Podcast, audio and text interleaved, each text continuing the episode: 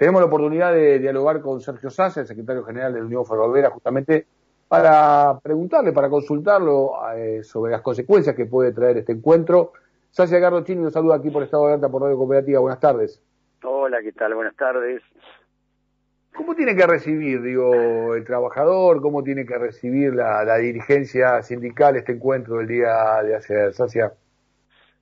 Yo creo que es un paso importante que hemos dado, dos sectores que, que nuclean a, a varios sindicatos. Nosotros desde el CEMUN venimos desde siempre diciendo que, es importante trazar una agenda, que es importante que lograr que el movimiento obrero tenga en carne un proyecto con propuestas concretas. Es importante tender puentes con otros sectores para lograr la unidad del movimiento obrero sobre la base de un factor convocante que para nosotros justamente tiene que ser el proyecto.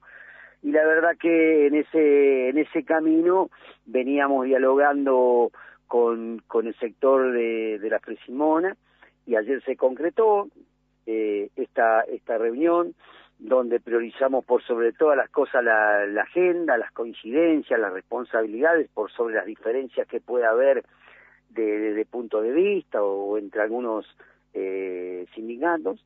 Eh, y la verdad que en esas coincidencias hemos hemos acordado muchos muchos puntos que que forman parte de, de la base que que se estableció ayer para seguir trabajando en esa línea con miras a lograr o aportar a la a lograr la, la unidad de la CGT, pero principalmente focalizada en lo que decía anteriormente. Nosotros entendemos que la CGT tiene que ser fuerte, que tiene que estar unida, que tiene que ser representativa, federal, eh, bueno, y hablamos lógicamente de empleo, producción, salud, educación, logística, y la base también de, de que también interpretamos que se tiene que dar una reforma en el estatuto. ¿no?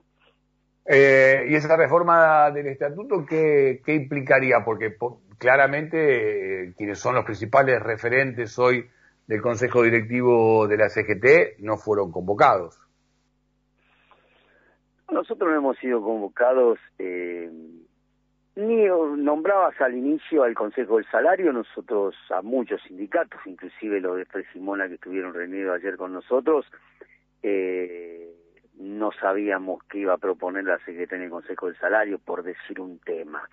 Eh, dentro de la reforma del estatuto nosotros tenemos creemos que también se tiene que, actualizar, eh, hay que debatir la política de género, por ejemplo, institucionalizarla en el eh, en los estatutos, ver el tema o analizar el tema eleccionario, cómo tiene que hacerse las convocatorias, cómo tiene la representatividad de, de cada sector, eh, porque si no no tienen casi peso específico las organizaciones que son más más pequeñas. Yo creo que hay que dar un debate sobre eso. Si no se focaliza muchísimo en decir cuatro, cinco, seis sindicatos, los llamados más grandes, son los que predominan so, por sobre toda la otra Massa, yo creo que tenemos que darnos un debate si realmente queremos una CGT que sea amplia y participativa, bueno, eh, tienen que formar parte la inmensa mayoría, ¿por qué no pensar en ampliar un consejo directivo, que en vez de 34 secretarías existan algunas más? Pero para lograr eso tenemos que tener una CGT que trabaje también articuladamente y colegiadamente. Si hoy hacemos un ejercicio con vos, Edgardo, o con cualquiera, y decimos, bueno, nombremos cinco secretarías y quienes encarnan esa secretaría, esa secretaría en el actual Consejo Directivo de la CGT, y yo creo que nos va a costar recordar o o conocer a algunos que estén ocupando algunos cargos. ¿Por qué? Porque eh, me parece que se perdió la parte colegiada que tiene que tener y la impronta y responsabilidad que hay que darle a cada secretaría que para eso están creada, ¿no? Sí, claramente hay una, una ausencia de fijar la agenda por parte del movimiento obrero y puntualmente de la, de la CGT, coincido ampliamente, eh, al menos en el aspecto en lo que hace a, los temas a los temas laborales. La idea es ampliar esta convocatoria para próximas reuniones. Nosotros vamos a seguir teniendo puentes con otros sectores. Eh, lógicamente, ya hemos coincidido en seguir trabajando para acordar un, proyecto con, con, propuestas, con agendas, que sea justamente para el debate que a nuestro entender tiene que tener eh, el movimiento obrero. No puede ser que no tenga agenda el movimiento obrero o, la CGT. No puede ser que hablemos siempre cuánto hay de pobreza, cuánto hay de indigencia, cuánto hay de desocupación, cuánto empleo se perdió. Eso es un dato estadístico que vemos eh, el INDEC y tranquilamente lo sabemos. Ahora, ¿Qué estamos proponiendo? ¿Qué propone el movimiento obrero para generación de empleo? ¿Qué propone para reactivar la industria nacional? ¿Qué propone para mejorar eh, la salud? ¿Qué propone para eh, mejorar los costos y bajar los costos de logística y aportar a la, a la producción como nosotros estamos debatiendo, rompiendo muchos por ahí prejuicios que, que se tenía durante muchos años entre camioneros y ferroviarios.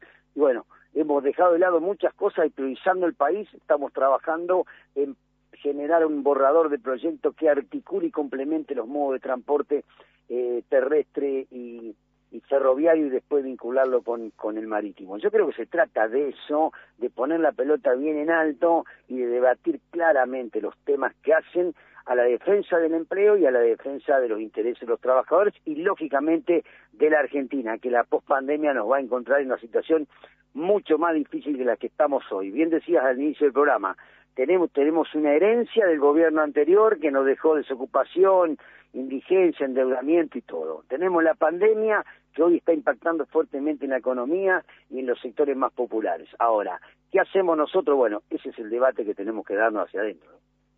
Una última consulta, A ver, en lo que respecta a este año electoral, eh, ¿qué rol va a cumplir el movimiento obrero? La idea es acompañar al oficialismo, a la alianza gobernante, no solo en lo que hace a su gestión de gobierno, sino también en la plataforma electoral para las elecciones de medio término?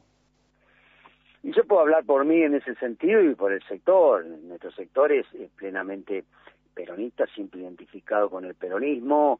Eh, y en ese sentido acompañaremos lógicamente al, gobierno en esa en esa línea ahora eh, la autocrítica que tenemos que darnos hacia adentro dentro de la CGT ¿por qué nos hace falta también una CGT fuerte y unida? para también tener un peso específico también en la política y que en el Congreso de la Nación por citar algo si nosotros tenemos la fuerza real eh, tranquilamente tendríamos mucho más representación parlamentaria que la que tiene hoy el movimiento obrero y podríamos pelear esa agenda que estamos viviendo. Bueno, eso es parte que estamos hablando, eso es parte de, del debate que tenemos que darnos hacia adentro.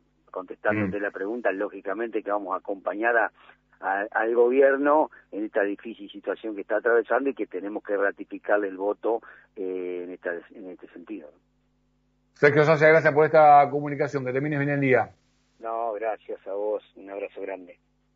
Sergio Socia, secretario general de Unión Ferroviaria, titular de el SEMUN.